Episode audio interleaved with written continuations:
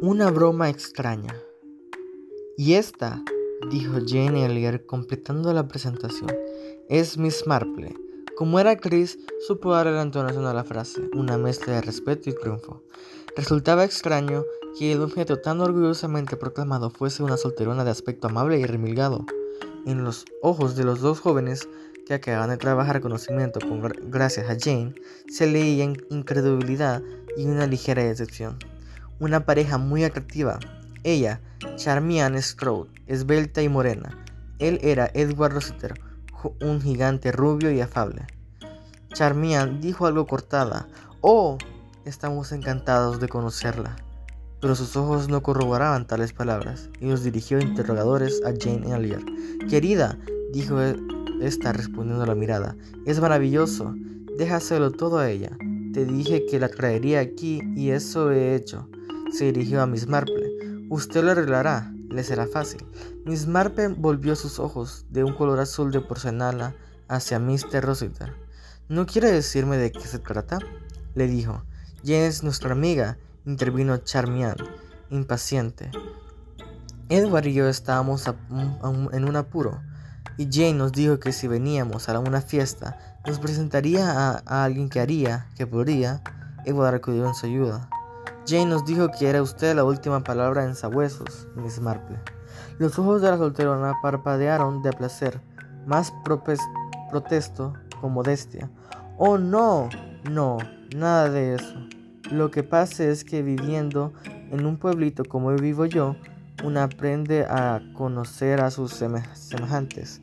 Pero y la verdad es que ha despertado usted mi curiosidad. Cuénteme su problema. Me temo que sea algo vulgar. Me trato de un tesoro enterrado, explicó Edward Rossiter.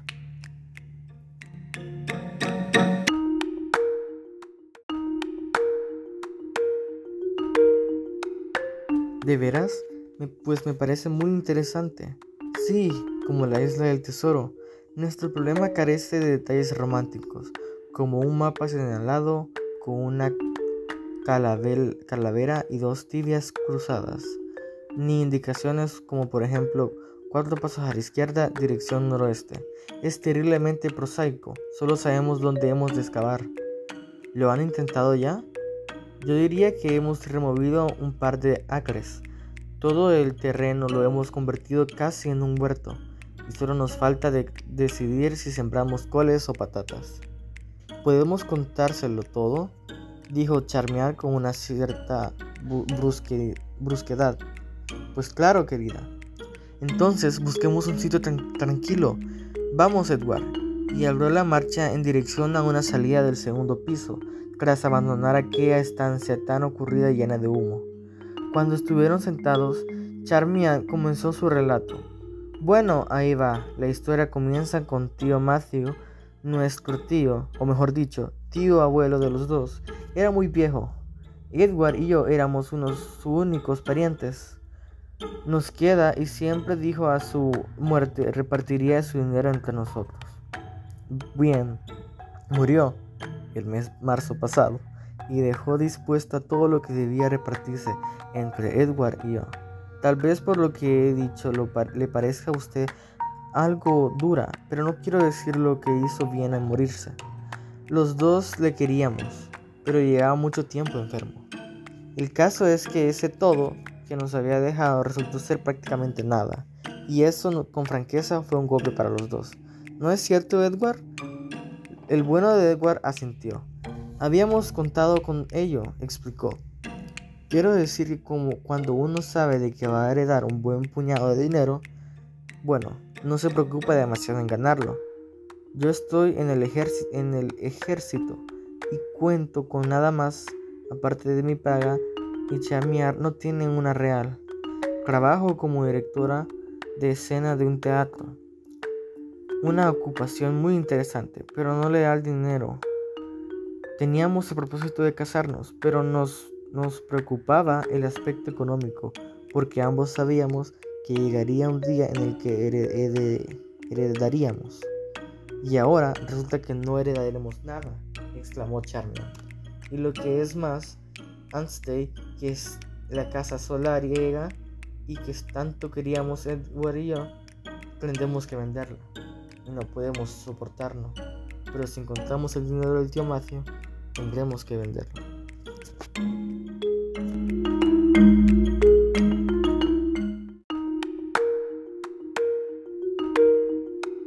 Charmaine, tú sabes que todavía no hemos llegado a la cuestión principal, dijo el joven. Bien, habla tú entonces. Edward se volvió hacia Miss Marple. Verá usted, dijo. A medida que tío Matthew iba envejeciendo, se volvía cada vez más suspicaz y no confiaba en nadie. Muy inteligente por su parte, replicó Miss Marple.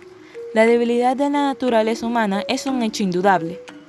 Bueno, tal vez tenga usted razón, de todas formas, tío Matthew no pensó así. Tenía un amigo que perdió todo su dinero en un banco y otro que se arruinó por confiar en su abogado y él mismo perdió algo en una compañía fraudulenta. De este modo se fue convenciendo de que lo único seguro era convertir el dinero en barras de oro y plata y enterrarlo en algún lugar adecuado. Ah, dijo Miss Marple, empiezo a comprender algo. Sí, sus amigos discutían con él, haciéndolo ver que de este modo no obtendría interés alguno de aquel capital, pero él sostenía que eso no le importaba. El dinero, decía, hay que guardarlo en una caja debajo de la cama o enterrarlo en el jardín. Y cuando murió era muy rico, por eso suponemos que debió enterrar su fortuna. Descubrimos que había vendido valores y sacado grandes sumas de dinero de vez en cuando, sin que nadie sepa lo que hizo con ellas pero parece probable que fiel a sus principios comprara oro para, para enterrarlo y quedarse tranquilo, explicó Charmaine. ¿No dijo nada antes de morir? ¿No dejó ningún papel o una carta? Esto es lo más enloquecedor de todo. No lo hizo. Había estado inconsciente durante varios días, pero recobró el conocimiento antes de morir. Nos miró a los dos. Se rió. Con una risita débil y burlona, y dijo, Estaréis muy bien, pareja de tortolitos, y señalándose un ojo, el derecho, nos lo guiñó, y entonces murió. Se señaló un ojo, repitió Miss Marple, pensativa. ¿Saca alguna consecuencia de esto? preguntóle Edward, con ansiedad. A mí me hace pensar en un cuento de Arsenio Lupin, algo escondido en un ojo de cristal, pero tío Matthew no tenía ningún ojo de cristal. No, dijo Miss Marple, meneando la cabeza. No se me ocurre nada, de momento. Jane nos dijo que usted nos diría enseguida dónde teníamos que buscar, se lamentó Charmaine, contrariada. No soy precisamente una divina. Miss Marple sonreía. No conocí a su tío, ni sé la clase de hombre que era, ni he visto la casa que les legó ni sus alrededores. ¿Y si visitase la finca lo sabría? preguntó Charmaine. Bueno, la verdad es que entonces resultaría bastante sencillo, replicó Miss Marple. Sencillo, replicó Charmaine. Venga usted a Einstein y vea si descubre algo. Tal vez no esperaba que Miss Marple tomara en serio sus palabras, pero la solterona repuso con presteza. Bien, querida, es usted muy amable. Siempre he deseado tener ocasión de buscar un tesoro enterrado y además en beneficio de una pareja de enamorados concluyó con una sonrisa resplandeciente. Ya lo he visto usted, exclamó Charmaine con gesto dramático. Acababan de realizar el recorrido completo en Einstein. Estuvieron en la huerta, convertida en un campo atrincherado, en los bosquecillos donde se había acabado al pie de cada árbol importante, y contemplaron tristemente lo que antes fuera una cuidada pradera de césped. Subieron al ático y contemplaron los viejos baúles y cofres con su contenido esparcido por el suelo. Bajaron al sótano, donde cada baldosa había sido levantada. Midieron y golpearon las paredes. Miss Marple inspeccionó todos los muebles que tenían o pudieran tener en algún cajón secreto. Sobre una mesa había un montón de papeles, todos los que había dejado el fallecido Matthew Stroke. No se destruyó ninguno y Charmaine y Edward repasaban una y otra vez las facturas, invitaciones y correspondencia comercial con esperanza de descubrir alguna pista. ¿Cree usted que nos hemos olvidado de mirar en algún sitio? Le preguntó Charmaine a Miss Marple. Me parece que ya lo han mirado todo, querida. dijo la solterona moviendo la cabeza. Tal vez si me permite decirlo, han mirado demasiado. Siempre he pensado que hay que tener un plan. Es como mi amiga Miss Eltrich, que tenía una doncella estupenda que enceraba el linoleum a las mil maravillas, pero era tan concienzuda que incluso encerró el suelo del cuarto del baño. Y un día, cuando Miss Eldridge salía de la ducha, la alfombrita se escurrió bajo sus pies y tuvo tan mala caída que se rompió una pierna.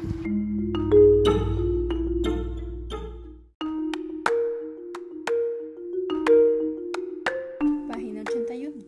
Fue muy desagradable, pues naturalmente la puerta del cuarto del baño estaba cerrada y el jardinero tuvo que coger una escalera y entrar por la ventana, con gran discurso de Miss Eldridge, que era una mujer muy poderosa.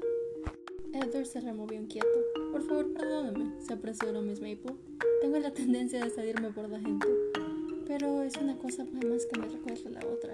Y alguna vez me resulta muy provechoso. Lo que quise decir es que tal vez intentamos ajustar nuestro ingenio y que piense en un lugar más apropiado. Piénselo usted, Miss Maple, dijo Edward contradictorio. Carmen y yo tenemos la cabeza en blanco. Vamos, vamos, claro, que es una dura prueba para ustedes. Pero si no les importa, voy a pasar bien por esos papeles. Es decir, si no hay nada personal, no me gustaría que pensaran ustedes que me meto en donde no me importa. Oh, puede hacerlo, pero me temo que no encontraré nada. Se sentó en la mesa y examinó metódicamente el fajo de documentos clasificados en varios montoncitos, y cuando hubo concluido se quedó mirando el vacío durante unos minutos. Edward, no sin cierta malicia, le preguntó: ¿Y bien, Miss Maple? Miss Maple se erizó con un solo salto. Le ruego me perdone, pero estos documentos me han servido de una gran ayuda. ¿Ha descubierto algo importante? Oh, no, no, nada de eso. Pero creo que ya sé qué clase de hombre era su tío Matthew. Bastante parecido a mi tío Henry, que era muy aficionado a las bromas, un solterón sin duda. Me pregunto por qué. Tal vez a causa de algún desengaño prematuro, metódico hasta cierto punto, pero poco amigo de sentirse atado. Casi como todos los solterones. A espaldas de Miss Maple, Charmaine hizo un gesto a Edward que significaba está completamente loca. Miss Maple seguía hablando sobre su difunto tío Henry. Era muy aficionada de las charadas, explicaba. Para algunas personas las charadas resultan muy difíciles y les molestan. Un mero juego de palabras puede irritarles. También era un hombre muy receloso. Siempre pensaba que los criados le robaban. Y algunas veces era verdad, aunque no siempre.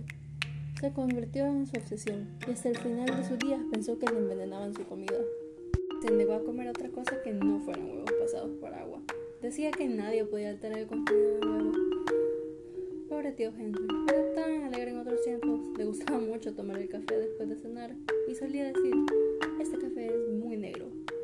Y con ello quería decir que deseaba otra taza.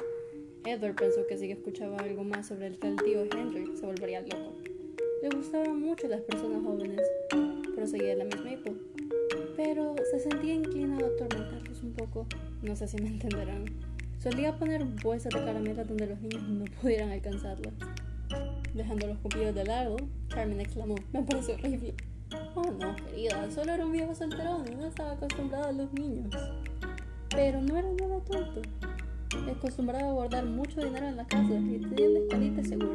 Armaba mucho alboroto por ello, diciendo lo bien escondido que estaba. Y por hablar demasiado, una noche entraron los ladrones y abrieron el boquete escondido. Estuvo encontraron nada, le replicó Miss Maple. La verdad, guardaba su dinero en otra parte, detrás de unos libros de sermones en la biblioteca. Decía que nadie nunca lo sacaba de aquel estante.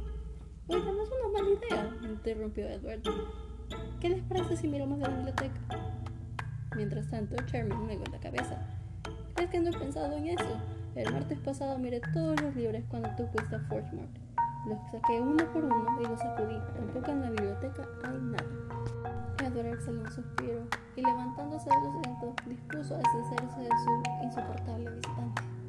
Ha sido usted muy amable al intentar ayudarnos, pero siento que no sirvió de nada. Comprendemos que hemos abusado de su tiempo, pero no obstante, sacaré el coche y podrá alcanzar el tren de las 3 y 30. Oh, repuso Miss Maple. Pero antes tenemos que encontrar el dinero, ¿verdad? No debe darse por vencido, Mr. Rostiger. Si la primera vez no hemos tenido éxito, debemos intentarlo con otra y otra y otra vez. Quiero decir que continuará intentándolo.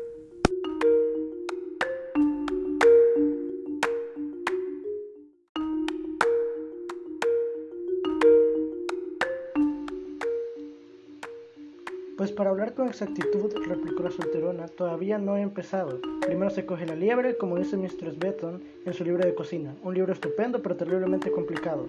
La mayoría de sus recetas empiezan diciendo, se toma una docena de huevos y una libra de mantequilla. Déjeme pensar. ¿Por dónde iba? Ah, sí. Ya tenemos, por así decirlo, nuestra liebre, que es naturalmente el tío Matthew. Y ahora solo nos falta el decidir dónde podría haber escondido el dinero. Puede que sea bien sencillo. ¿Sencillo? Se extrañó Charmian. Oh sí, querida, estoy seguro de que habrá utilizado el medio más fácil, un cajón secreto. Esa es mi solución. Edward dijo con sequedad. No pueden guardarse muchos lingotes de oro en un, cajoncito secreto. No, no, claro que no, pero no hay razón para creer que el dinero no fuese convertido en oro.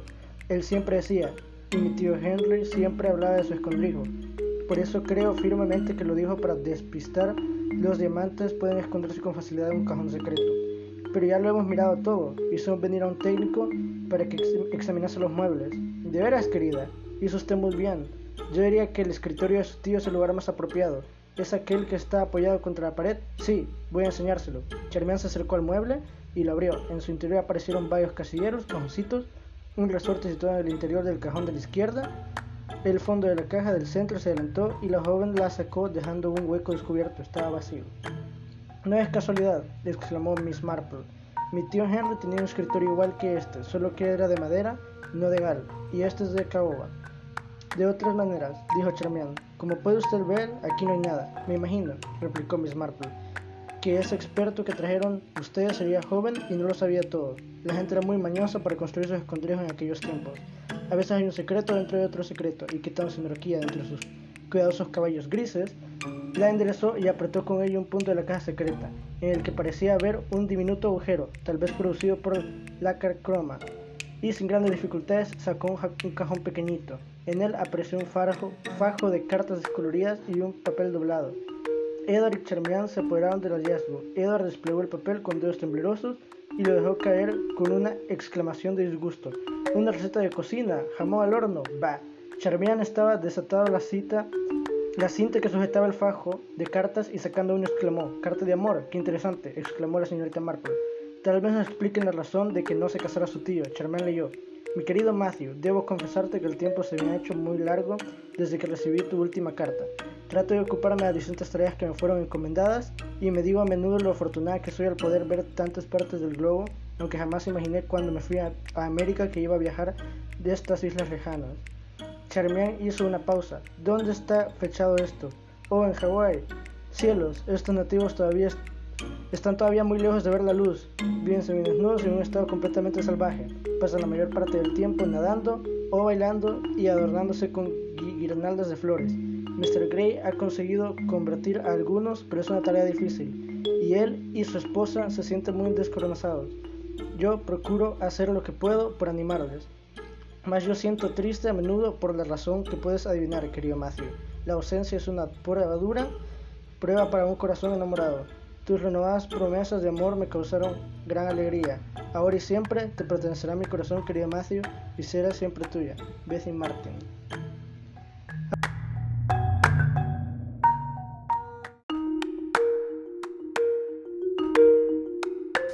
Edward lanzó un silbido. ¡Una misionera! ¿Con qué se fue el amor de tío Matthew? Me preguntó por qué no se casaron. Al parecer, recorrió casi todo el mundo, dijo Charmian examinando las misivas. La isla Mauricio, toda clase de sitios. Probablemente moriría víctima de la fiebre amarilla o algo así. Una risa divertida le sobresaltó. Miss Marple lo estaba pasando en grande. Vaya, vaya, dijo. Fíjense en esto ahora. Estaba leyendo para sí la receta de jamón al horno y al ver sus miradas interrogadoras prosiguió en voz alta. Jamón al horno con espinacas. Se torna un pedazo de jamón, se rellena de dientes de ajo y se cubre con azúcar morena. Cuésase a fuego lento, servido con un borde de puré de espinacas. ¿Qué opinan de esto? Yo creo que debe resultar un asco, dijo Edward. No, no, no. Tiene que resultar muy bueno. Pero, ¿qué opinan de todo esto? ¿Usted cree que se trata de una clave o algo parecido? exclamó Edward con el rostro iluminado y cogiendo el papel. Escucha, Charmian, podría ser. Por otra parte, no hay razón para guardar una receta de cocina en un lugar secreto. Exacto, dijo, repuso Miss Marple. Ya sé lo que puede ser. Una tinta simpática, dijo Charmian. Vamos a calentarlo. Enciende una bombilla. Pero, una vez hecha la prueba, no apareció ninguno de ningún signo de escritura invisible. La verdad, dijo Miss Marple, carraspeando, creo que lo están complicando demasiado.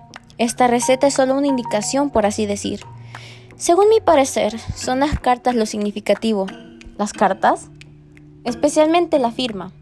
Pero Edward apenas la escuchaba y gritó excitado. Charmian, ven aquí. Tiene razón. Mira, los sobres son bastante antiguos, pero las cartas fueron escritas hace muchos años. Exacto, repuso Miss Marple. Solo se trata que parezcan antiguas. Apuesto a que el propio tío Matthew lo hizo. Precisamente, le confirmó la solterona. Todo esto es un engaño. Nunca existió esa misionera. Debe de tratarse de una clave. Mis queridos amigos, no hay necesidad de complicar tanto las cosas. Su tío en realidad era un hombre muy sencillo. Quería gastarles una pequeña broma, eso es todo. Por primera vez le dedicaron toda su atención. ¿Qué es exactamente lo que quiere decir usted, Miss Marple? preguntó Charmian. Quiero decir que en este preciso momento tiene usted el dinero en la mano. Charmian miró el papel. La firma, querida. Ahí es donde está la solución. La receta es solo una indicación, ajos, azúcar moreno y lo demás. ¿Qué es en realidad jamón y espinacas? ¿Qué significa? Una tontería. Así que está bien claro que lo importante son las cartas. Y entonces si consideran lo que su tío hizo antes de morir, guiñarles un ojo según lo que dijeron ustedes, bien eso como ven les da la pista. ¿Está usted loca o lo estamos todos? exclamó Charmian.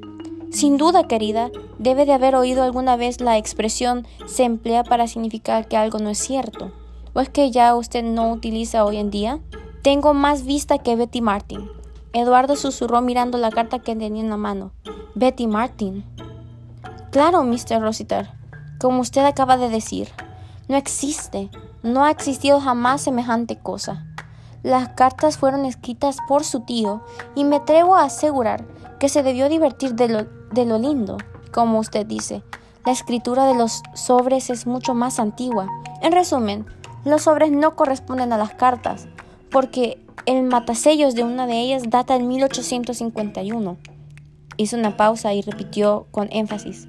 1851. Y eso lo explica todo, ¿verdad? A mí no me dice nada absolutamente, repuso Edward. Pues está bien claro, replicó Miss Marple. Confieso que no se me hubiera ocurrido, a no ser por mi sobrino nieto Lionel. Es un muchacho encantador y un apasionado coleccionista de sellos. Sabe todo lo referente a la filatelia. Fue él quien me habló de ciertos sellos rarísimos y de un nuevo hallazgo que había sido vendido en subasta. Y ahora recuerdo que mencionó uno. De 1851, de dos céntimos y color azul. Creo que vale 25 mil dólares. Imagínese. Me figuro que los demás también serán ejemplares raros y de gran valor. No dudo de que su tío los compraría por medio de intermediarios y tendría un buen cuidado en despistar, como se dice en los relatos de detectives. Edward lanzó un gemido y sentándose escondió el rostro entre las manos. ¿Qué te ocurre? quiso saber Charmian. Nada, es solo pensar que a no ser por Miss Marple, pudimos haber quemado esas cartas para no profanar los recuerdos sentimentales de nuestro tío. Ah, replicó Miss Marple. Eso es lo que piensan de lo que no piensan nunca, esos viejos aficionados a las bromas. Recuerdo que mi tío Henry envió a su sobrina favorita un billete de 5 libras como regalo de Navidad. Lo metió dentro de una felicitación que pegó de modo que el billete quedara dentro y lo escribió encima. Con cariño y mis mejores deseos. Esto es todo lo que puedo mandarte este año. La pobre chica se disgustó mucho porque le creyó un tacaño y arrojó al fuego la felicitación. Y claro, entonces él tuvo que darle otro billete. Los sentimientos de Edward hacia el tío Henry habían sufrido un cambio radical. Miss Marple, dijo, voy a buscar una botella de champaña. Brindemos a la salud de su tío Henry.